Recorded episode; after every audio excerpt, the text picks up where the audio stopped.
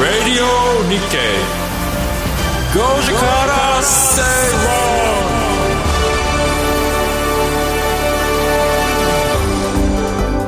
こんにちは八木ひとみですそして火曜日のパートナーはキャインの天野博之さんですキャインどうも天野っちですよろしくお願いしあますれちょっと主役がいないんですけど。そうなんですよ、今日はですね松園さんお休みとおいうこ休とで。み？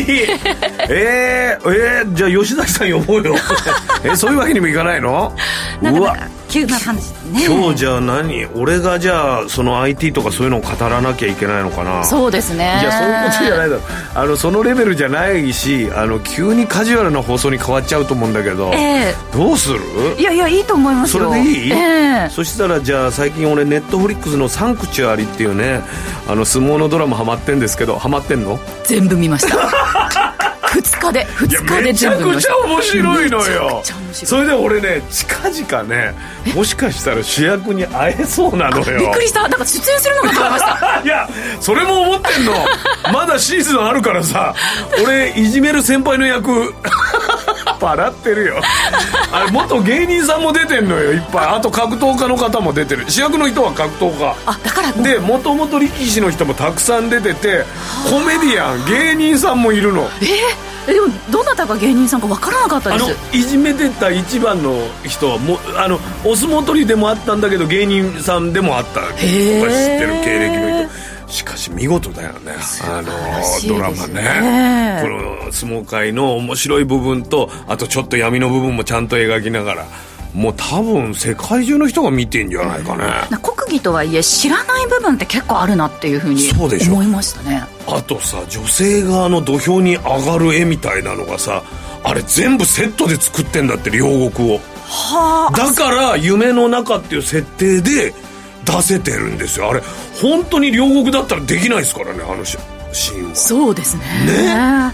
まあこれから見る人いるからあんまり内容はあれですけど、えーえじゃあでもかなりお金もかかってる。本当にねこれどれぐらいのって言っていいのか分かんないけど一本のあれがもうえー映画に近いぐらいのお金らしいですよ。でささあのね3年4年ぐらいかけて体作ってるんですよ。やっぱそうじゃないとダメですだよね。からもうドキュメンタリーなの。最初はあのただ食べたぽよんぽよんの体から、はい。でしかも順取りしていかないとダメじゃんそれって。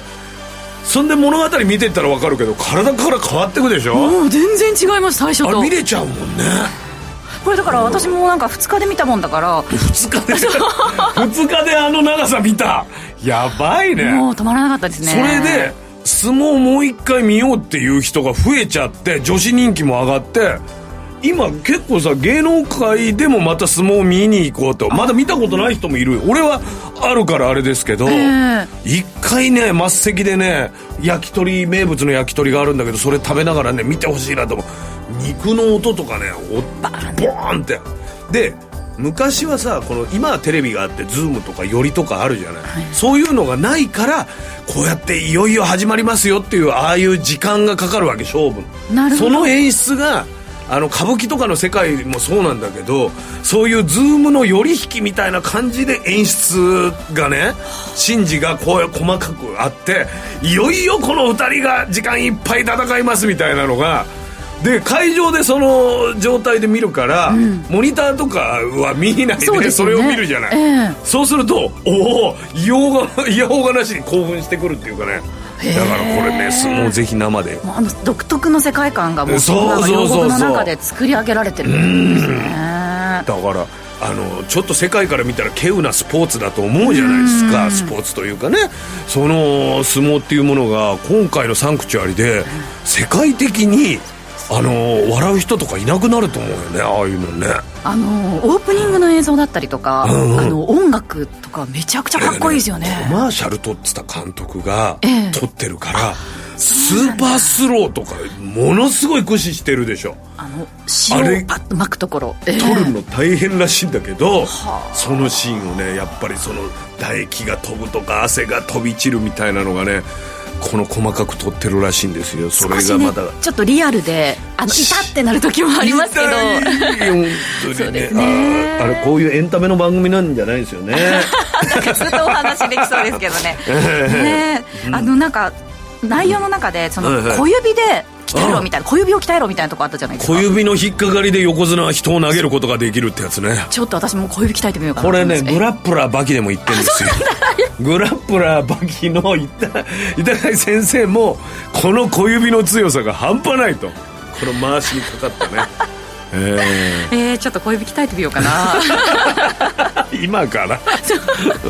ん。いやいやいやいや。ぜひ見ていただきたいですね。ね世界に誇るドラマだと思いますよ。皆さんは。ワールドなんとかで、何？日本だけじゃ順位じゃなくてそこにベスト10に入ってましたから,、はい。世界中の人が見てるってことですよね。そうですよね。ちょうどねその人気になった時に夏場所をやってたのでうん。私も思わず、ん。あのなかなか見ないんですけど、見ましたね。見ちゃうよねねぜひ皆さんもちょっと見てらっしゃる方もいらっしゃるでしょうか、今日もですね皆さんからのメッセージ募集しています、えーツイッターハッシュタグアルファベットのご時世でつぶやいてください。今日も松野さんお休みではありますけれども、はいはいはい。ゲストを2人もお招きしまして。そういうことでしょう、はい。僕のこのエンタメトークはねいくらでもできるんですけどやっぱり これは日経ですからね。ラジオ日経ですから。そうですね、ええ。そうなると一体誰が来るでしょうか？最近絶好調でございますけども。ね。天野さんもね早く話が聞きたくて、ウキウキしてると思うんですけれども、はいはいはいはい。今日はゲストを。今日もね、はい最後日経平均は上げましたからね。そうなんですよ。なんだかんだでそう。ウルトラマンがねこう飛び立ってねまた地上に降りてまた今こうドンって降りてちょっと上がった状態なんじゃないかなと思ってるんですけどね私は、ええ。そのあたりもねじっくりと伺っていきましょうか、うん。はい、今日も盛りだくさんの内容でお届けしていきます。それでは番組進めてまいりましょう。この番組はココザスの提供でお送りします。5時から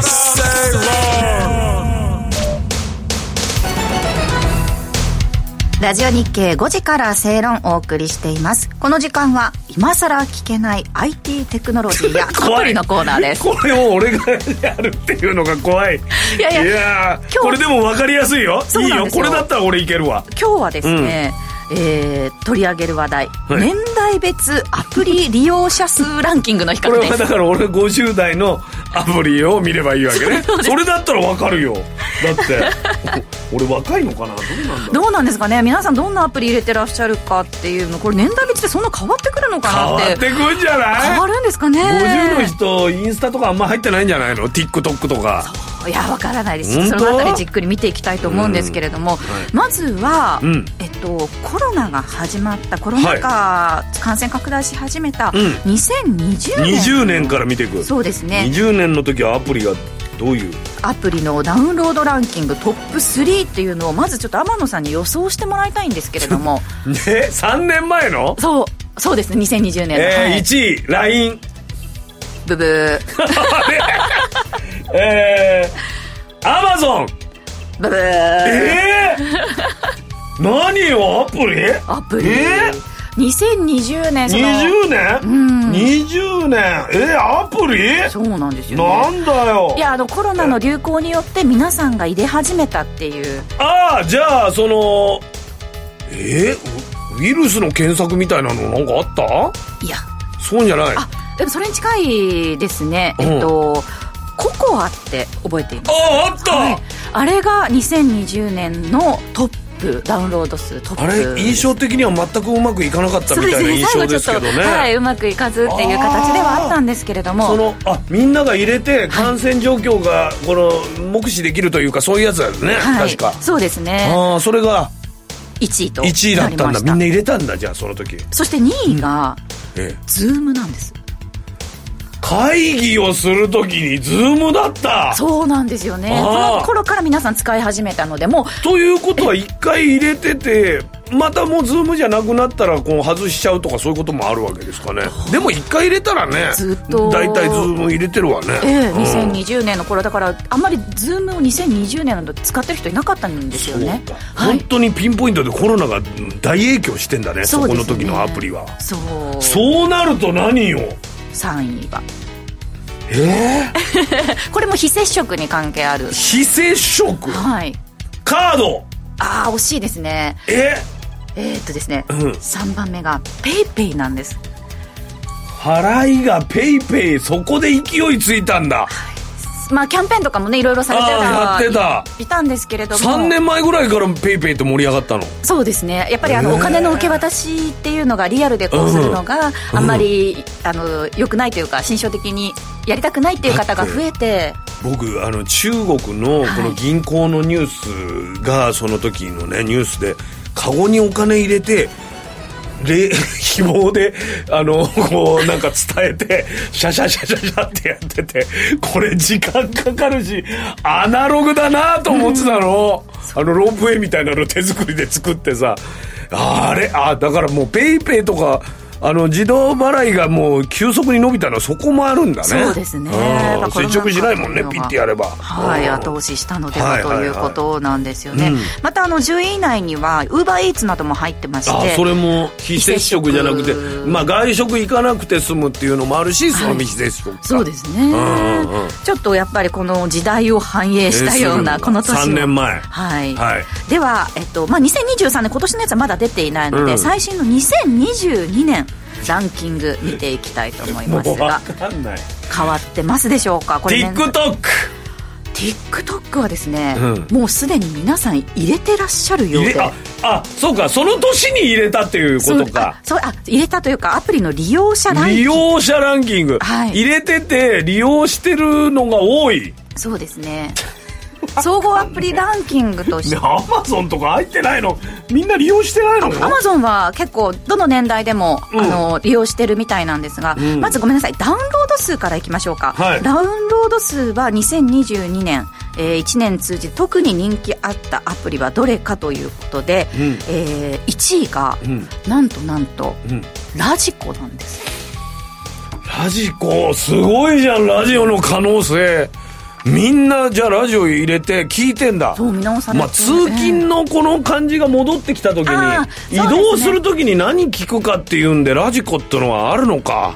あと地方とかのラジオとかでもあの聞けなかったものがこう鮮明にクリアに聞けるっていうのも魅力だわね、そうですね。いや僕も名古屋えーでね住んでる時に東京のラジオがなかなか入りが悪くて聞けなかった時も、ええ。そういうのありましたもんねそれがね今はちょっとラジコで、まあ多少お金は払いますけれども、ん。その全国各地のものがね聞けるようになったとかネットのニュースもラジオからの切り取りが多いもんね。そうですよね。ちょっとねやっぱり芸人さんが気を許すというかさ。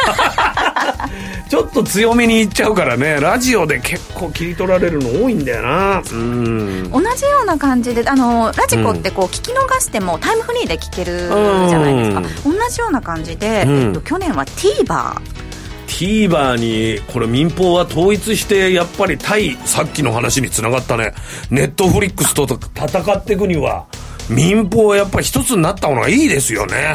ね。えこのそうまさに TVer は民放公式テレビ配信サービスということなんですけれども、続きは TVer でとかさ、もうだからテレビに時間を合わせるんじゃなくてテレビの方がやっぱり降りてきましたよね。いやいやいや本当そうですよ。やっぱり。何時に人がいなくなるっていう金曜10時はいなくなるみたいなのがなくなったよね。テレビの前で待つっていうのがなかなかね。だからテレビの視聴率の評価も変わってきてやっぱ TVer でどれぐらい見られてるかと再か生回数とか。あと家族では見れないけど、あの TVer でこっそり見てるっていうのがバレたよね。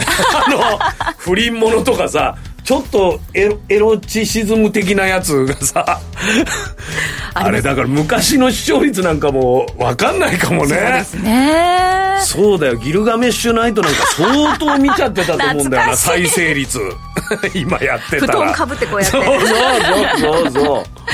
そうそうだよねそのせじあの視聴率のえー捉え方というかそのこの広告への評価みたいなのが随分あのいろいろ増えてったんだね。そうですね。いう意味ではこのコロナ禍の中で。はい、そそして2022年でアプリ利用者数ランキングということで、年代別で見ていきたいんですけど、まあ、皆さんがどのアプリを一番使ったかっていうことです、使ってるもうすでにダウンロードしていてどれを使ったかということなんですけれども、うん。各世代1位は LINE なんですが。あそれはあるんだ LINE は。でも各世代ということで20代40代60代での調査なんで60代のアプリの利用も LINE がトップっていうことなんです、まあまああの分かりやすいですもんね。うちの母ちゃんもあのなんだろう。メールで最初やり取りしてたら、えあのタイトルを書いて、はい。メールを送るっていうああの作業がさ母ちゃんはそれが分かってなくてあのいきなりタイトルのところに「今日お父さんと回転寿司に行ってサバのお寿司を食べ」までがタイトルで 本文に「頼」って書いてあった。時あってこれ誰か教えてあげないと。タイトルでほぼ内容分かっちゃってるから。まあ、開かなくても見れるっていうのはいいかもしれないですね うん、だそして LINE に変えたらねあの絵文字とかまでやるようになりましたから。だんだんなんかね。うん。でも LINE ってなんで日本だけなんだろうかね。どうなんですかね。サービスがね。最初のうちはなんかスペインとかやってるみたいなニュースあったけどもうそんな話もあんまり聞かないですね。ほぼ日本がメインっていう形ではありますよね、なんかこう日本人のあれですかね、心を掴んだんですかね、うん。絵文字やスタンプみたいなのね、はい。うちも母親がやたらスタンプ持ってて。えまた買ったの？みたいな。私より持ってるんじゃな。いか新しいの？はい俺もせこいからあんまり買ったことない。企業のコマーシャルのスタンプとかね。ああいうのあるけど、うん。最近はスタンプも使わないんですよとか言われちゃってさ。あ。あいう若い子たちに。若い子たち本当に一行だけ絵文字とかも使わないですよね。了解が「リ」だけなんてもう失礼でしょあれ。了解書きましょうよ「リ」だって。何なの変換で出てくるはずですもんね普通に。リ 一文字ずつで会話できるようになるんじゃない？通貨の世界ですね。頼んだた。そうですね。そして20代は、えー、2位3位4位とあの順番にいくとツイッター、インスタグラムアマゾンショッピング、ペイペイ。あやっぱりそこら辺はみんなやっぱり頻繁に利用するんですね。そうですね。ああの40代でも4位にインスタグラムが入ってきてるので、ん。意外と年40齢層代もインスタの写真のあの感じがいいのか、だって今 LINE を交換しないでインスタで交換してなんかみたいな？うん。そういうパターンだって言われちゃって。へもうだから昔さ携帯番号聞くのがさ、あれで LINE のがちょっと気軽だっつってたら LINE の方がそんな感じになってきちゃって。うん。だから教えたくない人とかも出てきてんじゃないの？LINE はだから相当密な人としかやらないみたいな。もうそういう立ち位置になってるんですね、そうでしょ？へええちなみに天野さんインスタやってます？インスタやってないんですよ。で浅い企画が始めてねそれにはねたまにねあの写真とか使ってますけどね。あとみんながやってるからね見ることはできます。見るこれでしょあそうですね。はい。そうすると僕はね今ねえーっとね香取慎吾君とええ。ビビアンスーちゃんとはい。南原さんしかフォローしてない。で すだからこの3人の情報はここで知ってます。俺南原さんとは昔から仲いいんだけど新しいもの好きだからインスタやってて結構自分で曲を作りましたってそこでちょっとやってんのよ。へえだ使いこなしてらっ兄しゃる。貴ずいぶんちょっとおしゃれになっちゃってと思ってね、うん。であのまあ世界的にもインスタやっぱりあれだからビビアンなんかもインスタの方でやってるからそうええ。すごいですグラビアインスタでつながってますよ 素晴らしい。いやでもインスタグラム60代の方も6位に入っているのでやっぱ結構本当に幅広い世代の方がね。そうですね。写真をさあの撮るのはいいけどこれ何すんだみたいなところあるじゃないですか、そうするとインスタに上げとくと反動あったりとかね、はい。うん、そういうのあるからね。私あのコメントを返すのが本当にあの面倒くさくて。なんでよ。写真を上げといてコメントもらって面倒くさいってどういうことですか？そうなんですよ本当になんかもう。上げなきゃ来ないんだから そうなんですよ。なので、うん。投稿を怠ってるんです、コメント返さなくちゃいけないって思うと。なんで？コメントって返すもんなの？なんかこうひうん。ああまあ仲のいい人から来たらそれ返すか。そうなんですよね。一般の人とかからもう来るじゃないですか。はい、はい、コメントいただく、で全部読んで、あそうなんですねってあのこうあ丁寧に返すんだそういうの。返さないです。携帯に向かって喋ってるだけです。あそうありがとうございますとかコメントありがとうございますって言ってるんですけど それなんかそれ一個一個返していくのそれが70代の感じ。だからなかなかね更新できないんですよね。そうなのね、はい。インスタやったことない。えーぜひもし何かそう。きっかけがあれば、ん。ね。私もちょっと今日天野さんに。TikTok とかもだからそうやって事務所がやってるのには上げてもらったりとかブラビの時はブラビで流行ってるからってやってもらったことあるけどね。うん、拡散力すごいですからね、はいはいはい。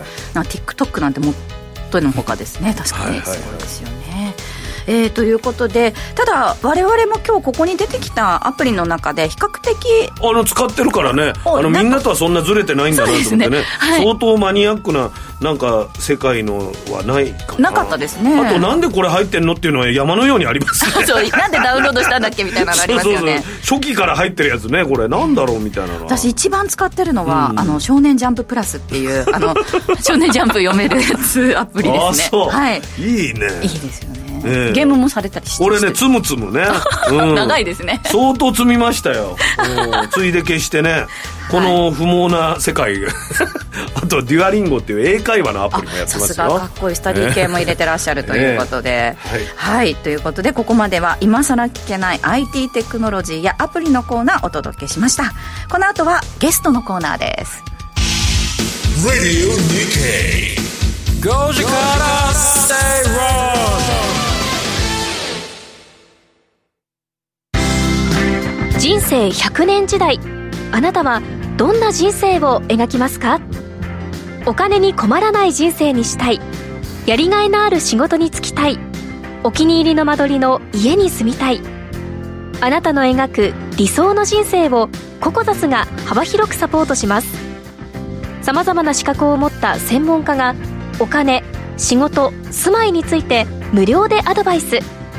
一緒に豊かでワクワク生きる未来を作りましょう。詳しくは番組ウェブサイト右側のバナーからココザスホームページをチェック。石川つつむのスマホナンバーワンメディア。日々進化を続けるスマートフォンの今と未来をお伝えする番組です。スマホジャーナリストの私、石川つつむと、松代ゆきがお送りしています。放送は毎週木曜日夜8時20分から。 radiko やポッドキャスト、 Spotify でもお聞きいただけます。Radio Nikkei. Goji Kara Stay Wrong. ラジオ日経5時から正論をお送りしています。火曜日のこの時間はゲストをお招きしてお話伺っていきます。今日はこの時間ラジオ日経鎌田記者にお話伺います。よろしくお願いします。よろしくお願いします。さて鎌田さん、もう天野さんが聞きたいことたくさんあるということですね。鎌さん3万円でちょっと調整というか、おねあの利確なんかも増えたりとかして、ちょっと落落ちるのかなと思ったら落ちないですよね。これねただ、あのーこれ空売りですとかね結構ありますよね。だって短期的に上がってきてるじゃないですか。はいその空売りを入れると それで落ち落ちたところでであの利益確定っていうふうにするとやっぱり売りがたくさん入るっていう市場はその買い戻しなどもあるのでなかなか下がりにくいっていうのもあるんじゃないですかね。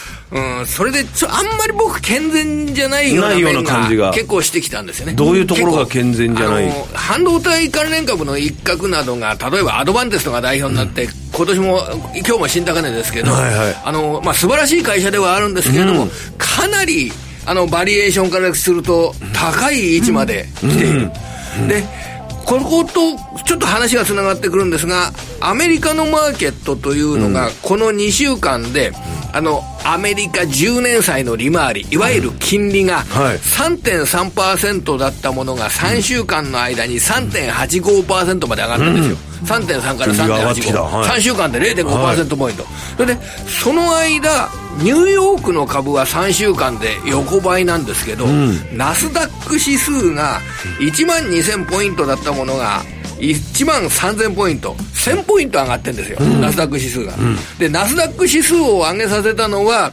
もうこれは、えー GAFAM プラス NVIDIA です、ガーファマになるんですね。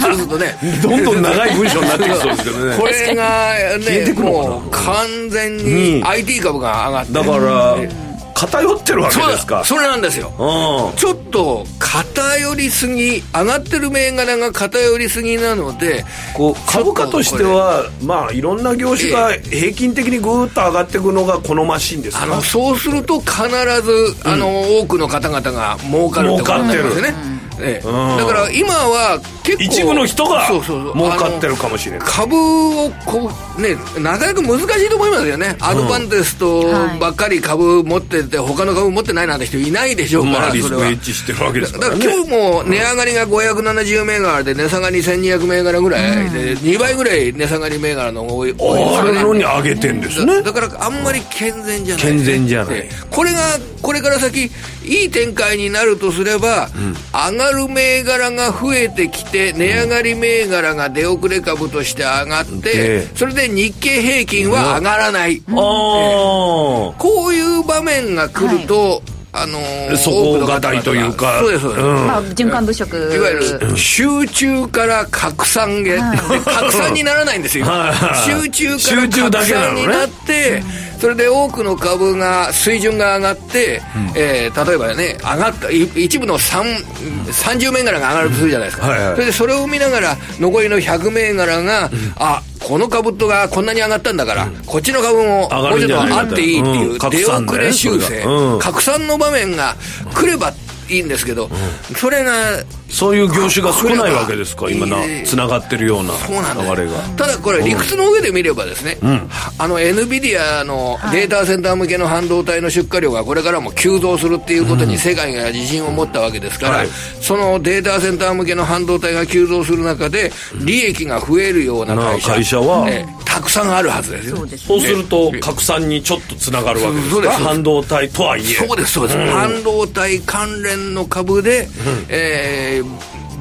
人気株が広がっていくっていう、今まだその日本では結構何銘柄かっていうところですけど裾野がどんどんどんどん広がまあってくる、おそらくただ理屈の上ではそういったことが、可能性としては僕は高くなるんじゃないと思う、はいはいはい。だって実体経済が半導体市場の拡大が25年2025年とか26年にすごい明確になってくるんでしたらそれで、あの仕事が増える会社は出てくるはずですよ、ねだからそこに網を張るっていうような考え方が僕はあのいいと思います。なるほど、ということで今日のテーマが潮目の変化を見据えるということ集中から拡散になったらいいなっていう感じがあるんですけど、ええ。これは拡散に行かなくてい今の集中が続いたらええ。そこが崩れたらもう全部まずい方向になっちゃうそうでですね、それはあると思いますね、それであの周りの部分があまり上がらずに、えー株式市場が一山越えてしまうっていうようっていうのもある。そういうケースはあると思います、これから。その変化をどう見極めるでもか拡散の方が僕は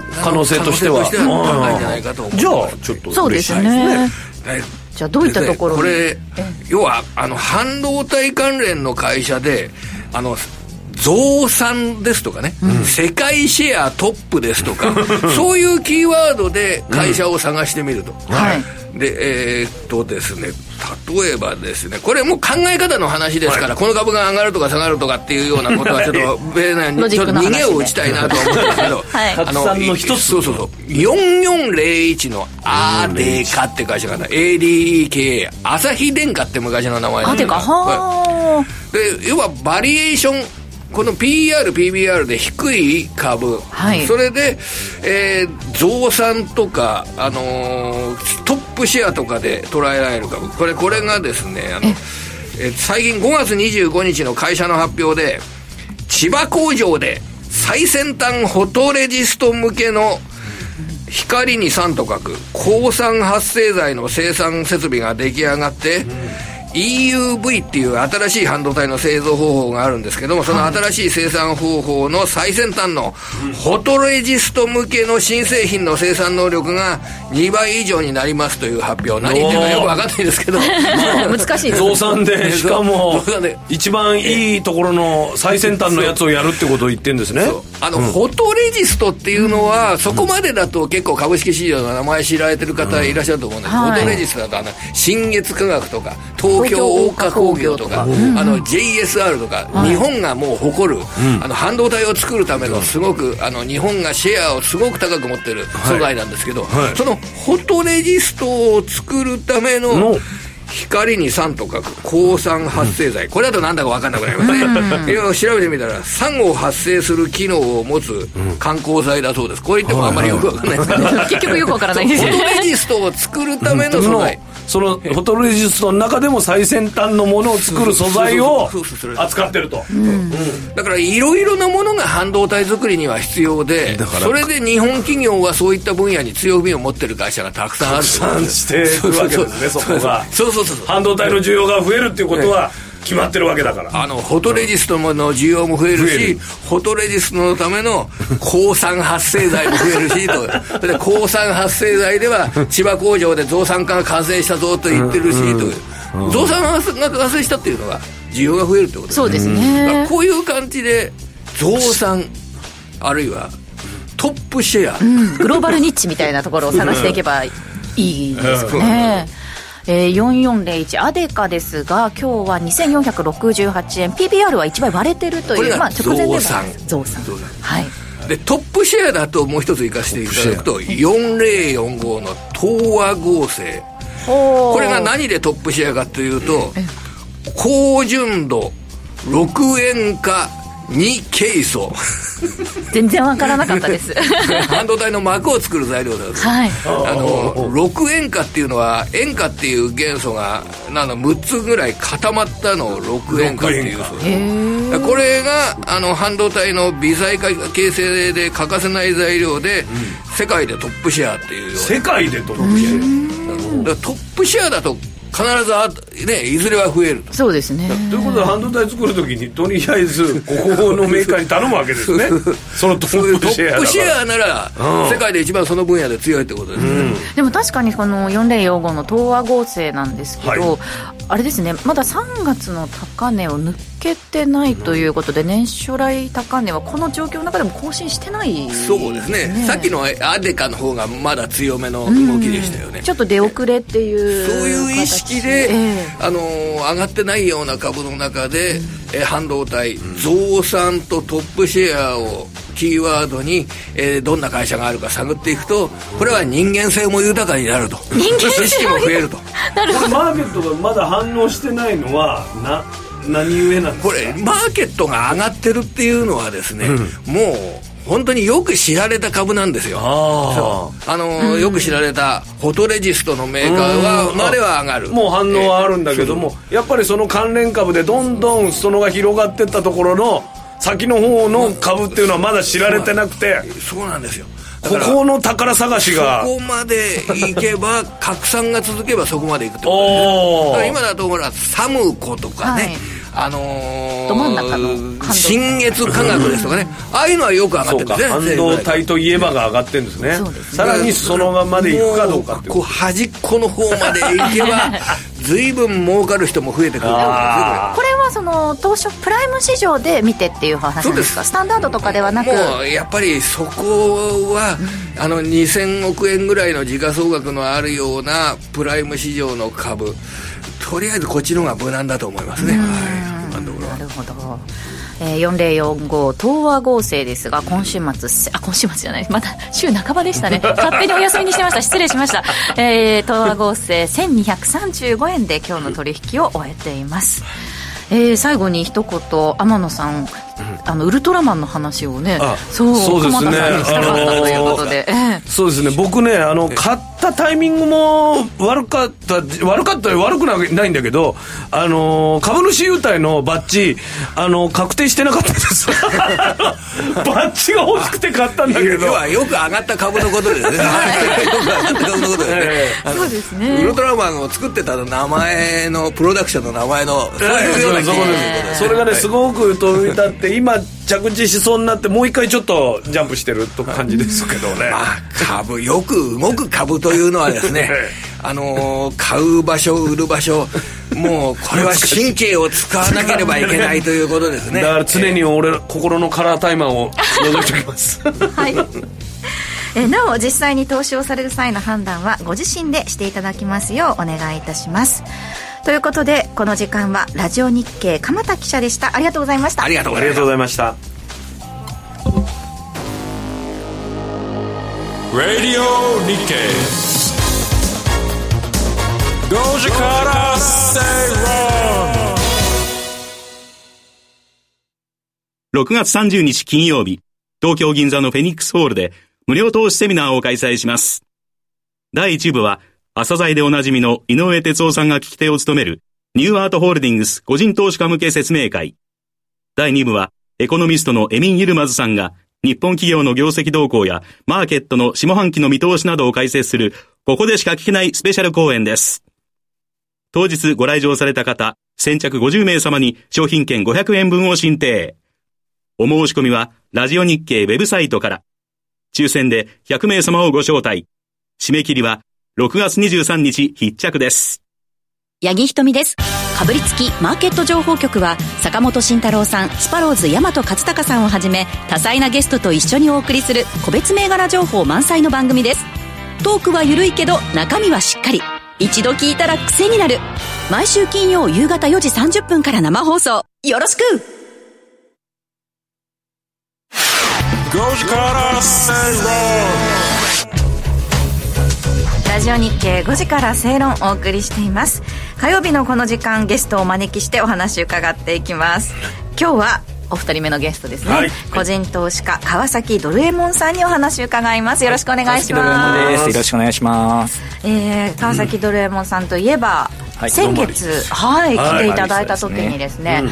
Sell in Mayはい。という相場格言、アノマリーは、はい。6月の。そうですはい。実はそうなんです。よ。あのーまあ、先月出させていただいた時に Sell in May ってまあ有名な格言で5月に株が売れという格言があるんですけども近年では聞いてなくて、まあ、 Buy in May まあ、株は買えっていうふうに、まあ、先月末ですね、えーぜ出させていただいた時にお話ししたんですけども、まああのーそのアノマリー通りにですね、まあ、日経平均5月は上がっているということで、まあ、アノマリー通りに動いてくれたのかなと。いうところでですね、えーまあ、じゃあ6月のアノマリーも紹介していこうかなと。あそうか。そうですね。 Sell in May 5月ですね。そうですろはい。6月ね今日はやってくれるのは6月。6月。もう来週だから5月はちゃんとそうなったでしょっていうはい。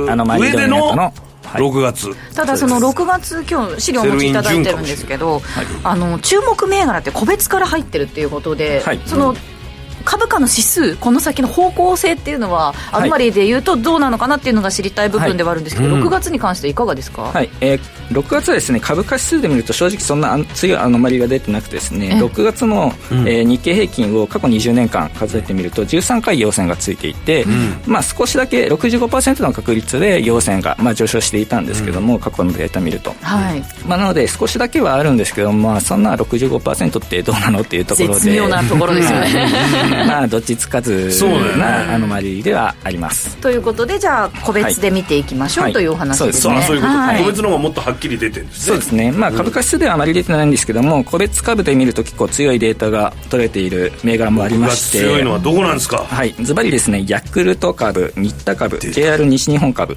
がですね、強くてですね、6月の月足を過去20年間数えてみると、どれも16回陽線がついていると。ズバリ80%。ヤクルト1000が本当に売れてあそうですねあのもう上がってちょっと落ち着いてるぐらいですよねそうですね。これでさらに6月行く 上がるかもしれないですね。で、他にもですね、ヤ資クルト生堂。2000が出る可能性 倍増もう、1000円の時は5本ぐらい飲めばいいですね。そんな話しましたけどね。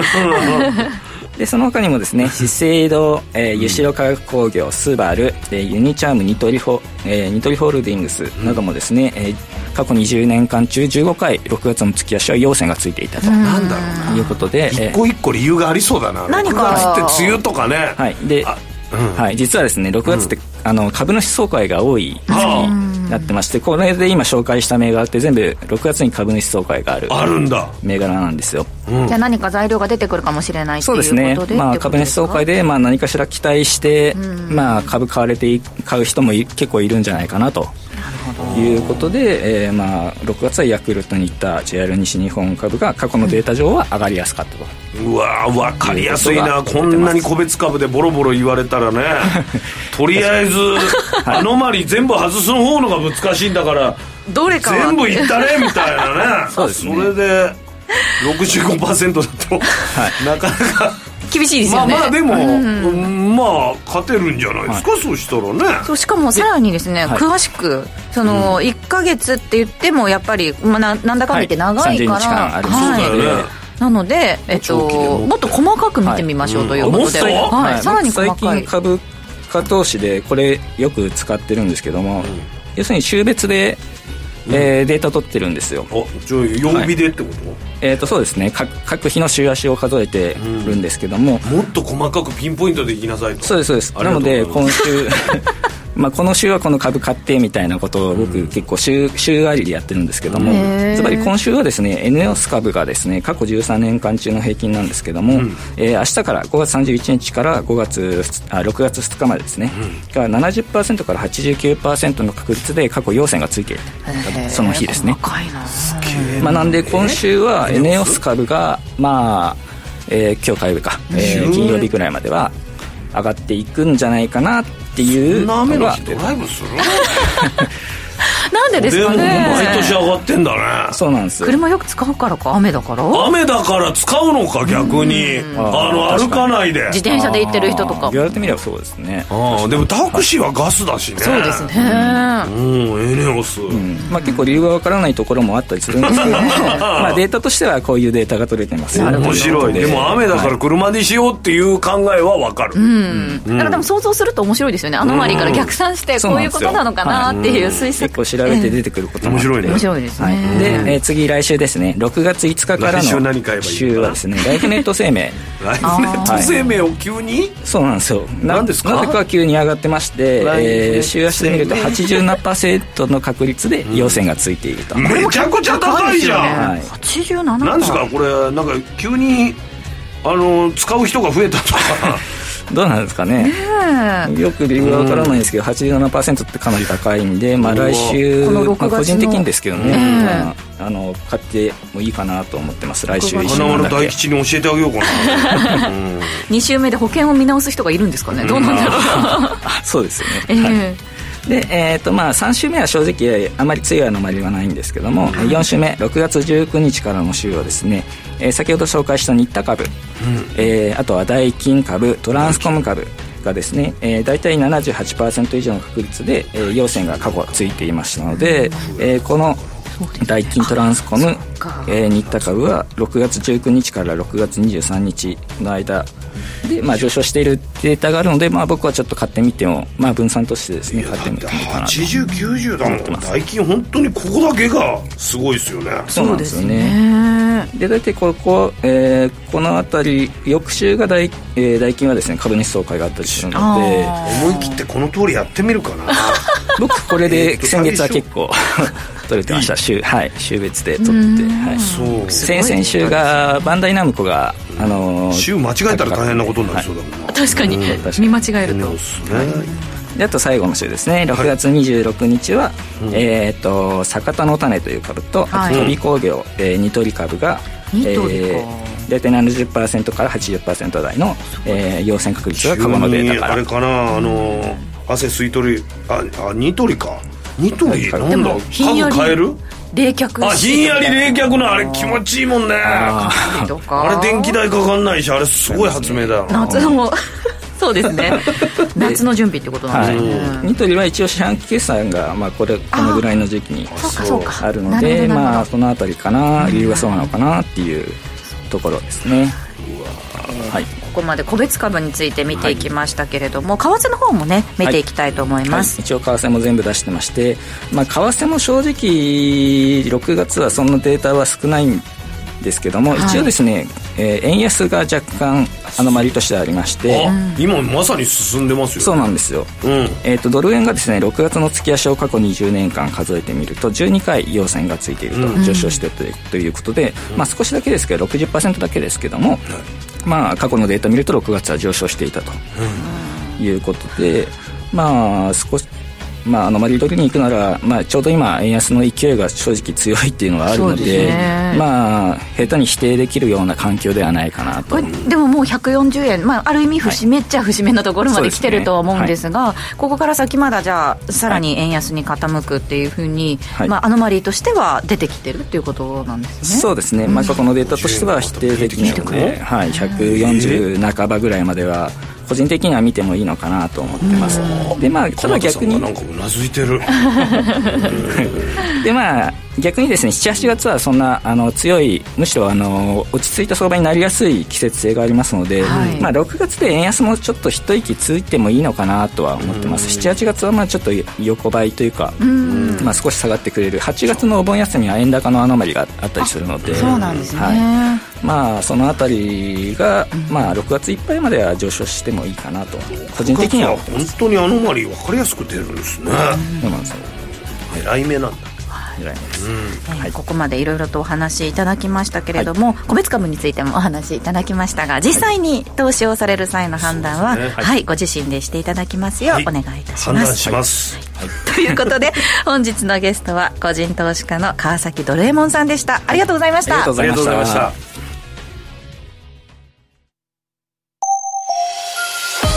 マネーに対する食わず嫌いありませんか？4U と学ぶ。日本経済。お金に関する心配事は山積みだけどどうすればいいかわからない。そんなマネー初心者に向けた30分です。最近気になるあのニュースについて詳しく聞けたりクイズで楽しく経済について勉強します。4U のマネー事情も聞けちゃうかも。ラジオ日経第一。毎週水曜夕方6時から好評放送中。お楽しみにより充実した仕事や生き方を実践したいビジネスパーソンの発見につながる番組、マネーのからくり。投資や移住、副業や起業など様々な方法で自分らしくお金に困らない生き方を実践している人々にインタビュー。話題のビジネスや働き方をテーマにお金の流れ、仕組みをわかりやすく解説します。マネーのからくり。毎週金曜朝7時30分からラジオ日経第一で放送中です。5時から正論ラジオ日経5時から正論あっという間にエンディングとなってしまいました、はい、ったそんな粗相もなくそうですね。終わりそうですか？大丈夫ですか、はい、すごい呼び出されてダメ出しとか嫌です怒られちゃったりして。53なんですからもうそういうの そうですね。いやいやリスナーの皆さんももういろいろとメッセージあありがとうございます、はい、くださいまして、うん、あの水曜の、はい、えーと、パーソナリティを担当してくださっている、藤田智子さん。藤田智子さんって同姓同名ですか？いやいやあのあの藤田智子さん。はい。メッセージをくださいまして。あの旦那さんとポイント生活をされてる？そうなんです。今あのもしもツアーズにも来ていただいて、うん、もうすごいラブラブでしたけど。あの天野さんのお母様のそのメールの長尺タイトルっていうのがよくわかるって、うん、そうそう長尺タイトルっていうのでメッセージいただいたり。あのねタイトルが長くてねタイトルで内容が分かっちゃうってやつですね。そうですね、うん、あと藤田さんすごくて、ツイッターフェイスブック TikTok インスタ。アプリの話？そうアメブロも全部始めましたうわそれにあのいろんなお店のポイントカードとかも持ってますから忙しいですよそうですよね、うん、いやポイントっていうのもアプリの中では結構上位のランキング入ってこられたので。あそうなんだ、はい、アプリをやっぱみんな駆使して。うん、あのクーポンとかもね。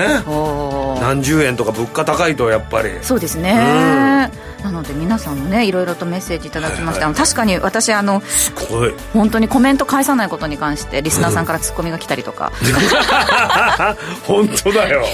インスタグラムの。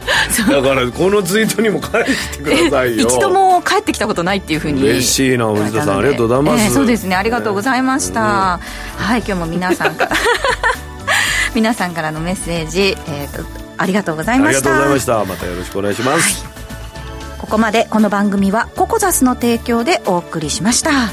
ということで、はい、えー、ちょっと緊張はしましたけれども、うん、ね。なんとかなったということでよろしいですか？いやもう天野さん様々でございます、えー、もうちょっとサンクチュアリーの話もしたかったんですけど、ね、全然いけるし。じゃ天野さんがもし肉体改造し始めたらおっとこれ出演が決まったなっていう。さっきあの経済の森永さんがね、えー、改造してましたからね。負けたくないないや本当に、うん、ちょっとこれから楽しみですね。はい、はい。はいここまでのお相手は天野博之と八木ひとみでした。明日も夕方5時にラジオ日経でお会いしましょう